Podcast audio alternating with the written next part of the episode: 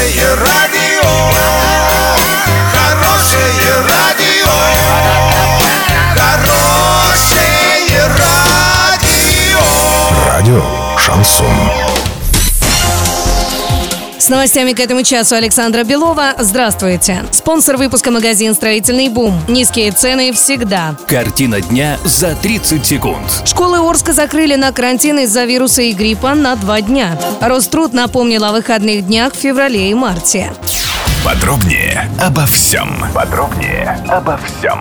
Школы Орска закрыли на карантин из-за высокой заболеваемости ОРВИ и гриппом на два дня. По данным пресс-службы муниципалитета, учащиеся проведут дома 7 и 8 февраля. Тем временем Роструд напомнил о выходных днях в феврале и марте. В честь Дня защитника Отечества россияне будут отдыхать 23 и 24 февраля. Это суббота и воскресенье. Причем выходной день 23 февраля, согласно постановлению правительства, переносится на 10 мая. А вот в марте в связи с Международным женским днем россияне смогут отдохнуть три дня подряд. 8, 9 и 10 числа.